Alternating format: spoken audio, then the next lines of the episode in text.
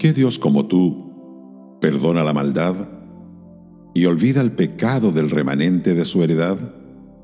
No retuvo para siempre su enojo, porque se deleita en misericordia. Miqueas 7, verso 18.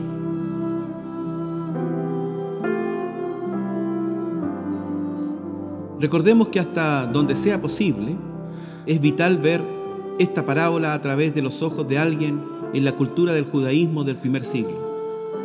Para la gente de la época, la idea de que Dios aceptaría y perdonaría libremente a pecadores arrepentidos, incluyendo a los peores, era un concepto impactante y revolucionario.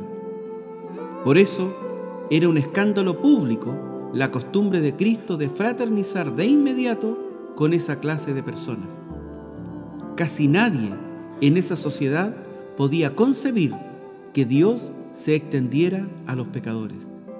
La mayoría pensaba que la única actitud del Señor hacia los pecadores era severa desaprobación y que por consiguiente era deber del pecador arrepentido esforzarse por redimirse y hacer lo posible, principalmente a través de la obediencia legal, para obtener todo el nivel de favor divino que pudiera ganar.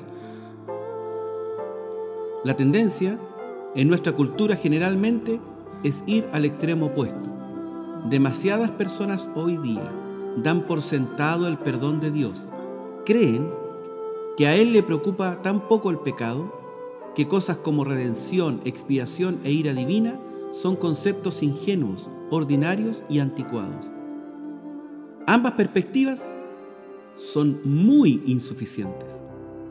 Dios está airado contra el pecado lo podemos ver en Salmos 7:11, y castigará a los malos con tremenda severidad, nos dice Isaías en el capítulo 13 de los versos 9 al 13.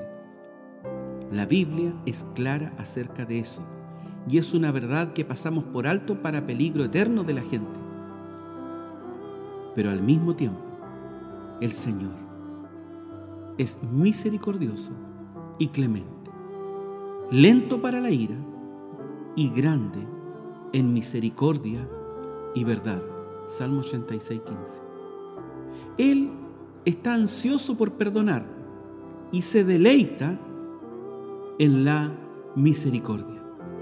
Más importante, su perdón no está condicionado a algo que hagamos para obtenerlo. Dios justifica total y libremente debido a lo que Cristo hizo por los pecadores.